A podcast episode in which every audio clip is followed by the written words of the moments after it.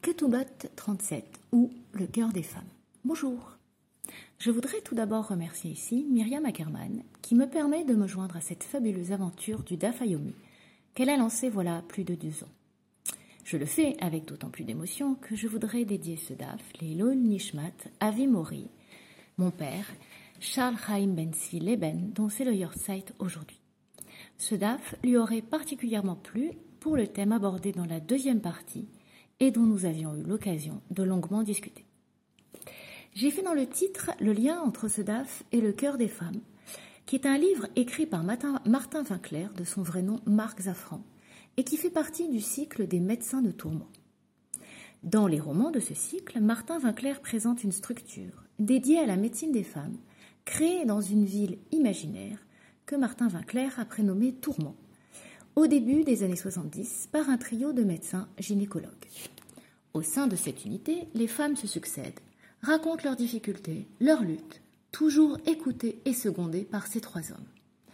Ce livre m'avait beaucoup marqué à l'époque et j'ai trouvé une résonance toute particulière dans le DAF d'aujourd'hui et la prise en compte de la situation de certaines femmes, en particulier par un des rabbins que l'on va croiser dans ce DAF, à savoir Rabbi Yossé. Expliquons cette résonance. La première partie de notre DAF rapporte une marloquette en lien avec le DAF précédent. Agioret, Vashouya, Vashifra, Shenifdu, Veshinit Gayeru, Veshinishtacheru, Yeterot albenot shalosh shanim veyom echad, Tzrichot leatmin shlosha chodashim, livré Rabbi Yehuda. Rabbi Yosef Matir, le Hares ou le Velinase miyad une convertie ou une captive ou une servante qui ont été converties, libérées ou émancipées quand elles avaient plus de trois ans et un jour, doivent attendre trois mois avant de se marier. Telle est l'opinion de Rabbi Yehuda, alors que Rabbi Yossé leur permet de se marier tout de suite. On comprend l'avis de, Rabbi Yehuda de la manière suivante. Ces trois catégories de femmes auraient pu avoir des rapports avant qu'elles ne soient soit converties, soit libérées. Et auquel cas, si elles se mariaient tout de suite, et qu'elle tombait enceinte, on ne pourrait pas savoir avec certitude de qui serait l'enfant. Mais alors, comment comprendre la vie de Rabbi Yossé Amar Rabba, Rabbi Yossé, Isha mezana bemoch, shelo titaber. Rabba dit, Rabbi Yossé comprend qu'une femme qui va avoir des relations sexuelles va utiliser un mort, de manière à ne pas tomber enceinte. Un mort est un tissu que la femme met dans son vagin avant ou après un rapport de manière à enlever toute la semence. On retrouve ce mort dans le traité NIDA 45.1. Trois femmes peuvent utiliser un mort. Une mineure, une femme enceinte et une femme qui allait. La mineure, de peur qu'elle ne tombe enceinte et ne meure. La femme enceinte, de peur que le deuxième fœtus n'entraîne de malformation du premier fœtus. Et la femme qui allait, de peur que son lait ne se tarisse, entraînant la mort du premier bébé. On voit donc ici qu'avec la convertie, la captive et la servante, on a trois autres catégories de femmes susceptibles d'utiliser un mort. Et pourquoi donc continue la Gemara Parce que dans les trois cas, elles vont anticiper ce qu'il va leur arriver. Mishlema Giyoret, Kevan, Bedaata, les Igayore, les Igayore, Menatra Nafsha. Shvuya Name, Dela Yada, Echa, Mamtu La. Shifra Name, Dishama Mipimara. La convertie sait qu'elle va se convertir. La captive espère sa libération. Et la servante sait que son maître va la libérer. Dans cette perspective, ces femmes font tout ce qu'il faut pour ne pas tomber enceinte, de telle sorte que, dès qu'elles seront converties ou libérées, elles pourront se marier tout de suite. Qu'en est-il alors de la servante libérée par son maître parce qu'il l'a blessée? C'est effectivement une situation qui peut être prise en compte. Si le maître blesse la servante par l'œil ou par la dent, il doit à ce moment-là la libérer. Dans ce cas, elle ne pouvait pas prévoir qu'elle allait être blessée. Est-ce que dans ce cas, Rabbi Yossé dirait aussi qu'il faut, euh, dirait qu'elle doit attendre trois mois ou qu'elle peut tout de suite se marier? L'idée qu'elle doive attendre trois mois est rejetée puisque le cas d'une femme violée ou séduite est évoqué. Anoussa, leatmin, Rabbi Rabbi Yossé, leares, miyad. Rabbi Yehuda dit que la femme violée ou la femme séduites doivent attendre trois mois, mais là encore, Rabbi Yossé dit qu'elles peuvent se marier tout de suite. Or, c'est étonnant. Dans ce cas, si elles ont été violées ou séduites, elles ne pouvaient pas anticiper et préparer un mort d'avance. Et là, Amar Rabba, Kasava Rabbi Yossé, Isha Mezana mitapechet. Rabba explique alors que selon Rabbi Yossé, au cours de la relation sexuelle, cette femme s'est retournée et que ce faisant, elle a fait en sorte que la semence est retombée et elle n'est pas tombée enceinte. Dans ce cas, si c'est ça qui s'est passé, comment comprendre inversement que Rabbi Yehuda lui demande d'attendre trois mois?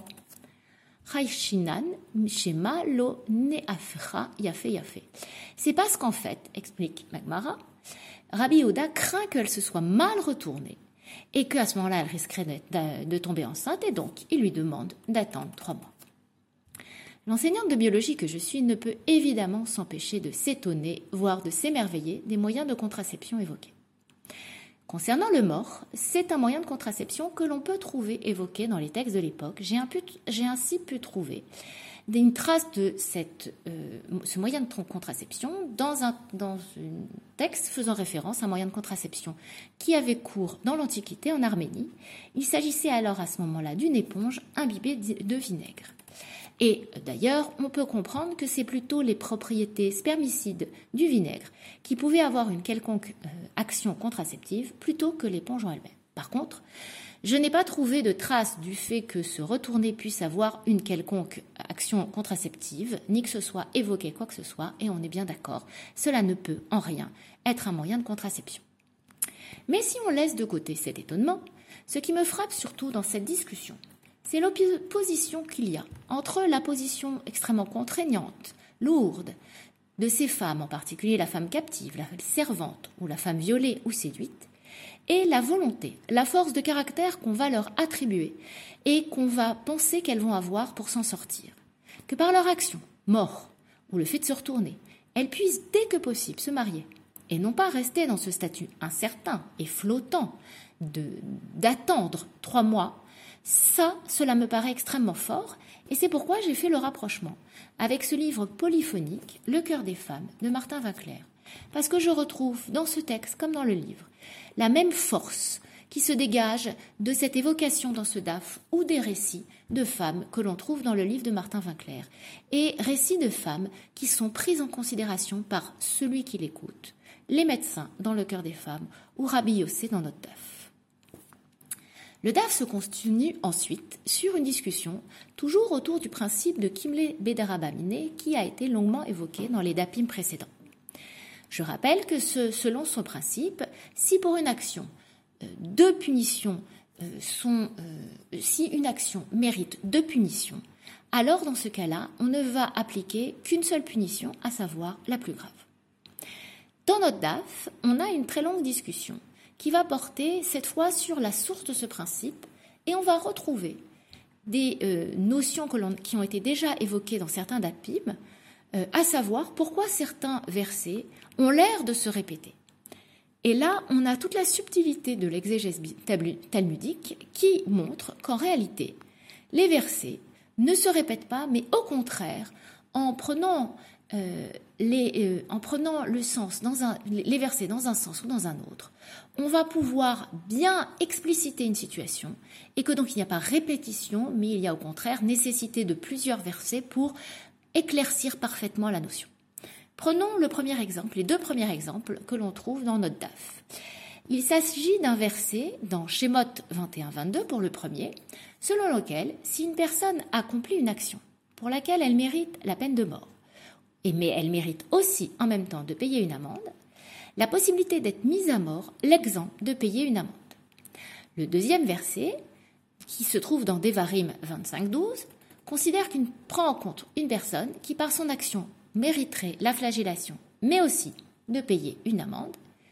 Et dans ce cas, elle ne reçoit qu'une seule punition, celle de la flagellation, et pas l'amende.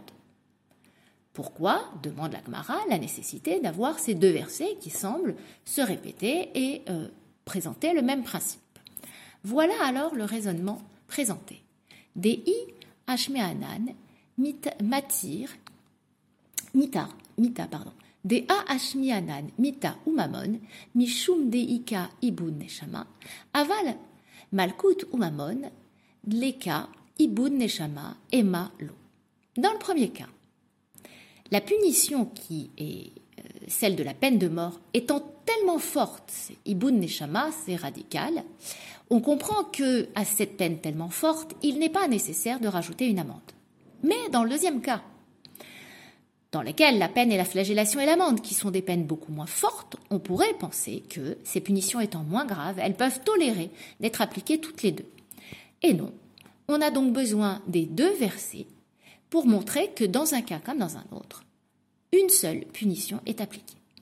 Mais cette fois, si on fait le raisonnement inverse, c'est cette fois non pas de partir du premier verset qui est celui d'appliquer la peine de mort, mais du verset dans lequel on va appliquer potentiellement Malkut et Mammon, Vei Ashmeenan, Malkut ou Mammon, Mishum de la Chamir Isure, Aval Mita ou Mammon, de Chamir Isure et Maala. Si on part du deuxième verset, cette fois, on a des fautes qui ne sont pas graves. À ce moment-là, on pourrait supposer que pour avoir des, si on a des fautes pas graves, une seule punition serait suffisante. Mais, dans le cas suivant, donc concernant le premier verset, les fautes sont très graves. Et dans ces cas-là, on pourrait se dire que pour des fautes très graves, il faut deux punitions. Et c'est pour ça qu'on a besoin des deux versets en même temps pour nous montrer que que la faute soit grave ou que la faute ne soit pas grave, il n'y a à chaque fois qu'une seule punition qui est appliquée. Et tout le DAF continue ainsi en prenant verset après verset, ou plutôt couple de versets après couple de versets, pour montrer que, même si ces versets semblent répéter les mêmes notions, en fait ce ne sont pas des répétitions, mais ils servent à éclaircir parfaitement les notions. Je voudrais pour finir revenir au premier verset cité, celui de Shemot 21.12. Vechi inatsu anashim venavgu isha ara. Vayetsu yaldea velo ason anosh yaanesh kaacher yashit alaf baal aisha. Venatan biflilim veim asoniye venatna nefesh tachat nefesh. Si deux hommes des hommes ont une rixe et que l'un d'eux heurte une femme enceinte et la fait avorter sans qu'il n'y ait de malheur à ce moment-là, il sera condamné à payer l'amende que va lui infliger l'époux. Mais s'il y a malheur, à ce moment-là, tu payeras nefesh tachat nefesh, donc on appliquera une peine de mort. On a donc deux situations. Où la femme a avorté, mais il n'y a pas eu malheur. Où la femme a avorté, il y a eu malheur. Mais donc en quoi consiste ce malheur? Pour Hachi, ve'im asoniye, s'il y a malheur, de quoi s'agit-il? Beisha, c'est-à-dire il y a mort de la femme. Donc, soit la femme a avorté, mais elle ne meurt pas. Et dans ce cas-là, la seule punition est une amende payée au père. Soit elle avorte et elle meurt, et la peine de mort est appliquée. L'amende, à ce moment-là, étant abandonnée selon le principe de Kimle Bedarabamine. De ce verset, on comprend que la perte seule du fœtus n'entraîne pas de peine équivalente à la mort de la mère. Elle entraîne simplement une amende payée au père, une sorte de compensation pécuniaire. Le fœtus, on comprend, n'a donc pas le statut d'une personne. En tout cas, d'une personne née. À noter que la traduction de la Septante n'est pas la même. Ici, il ne s'agit pas d'un malheur qui touche la mère, mais d'un malheur qui touche le fœtus en fonction du moment où a lieu l'avortement. Si l'avortement a lieu avant 40 jours de développement du fœtus, il n'y a pas malheur, parce que il y a cette notion que le fœtus n'est pas animé. Mais si le fœtus a plus de 40 jours, alors il y a malheur. Le fœtus est en effet animé.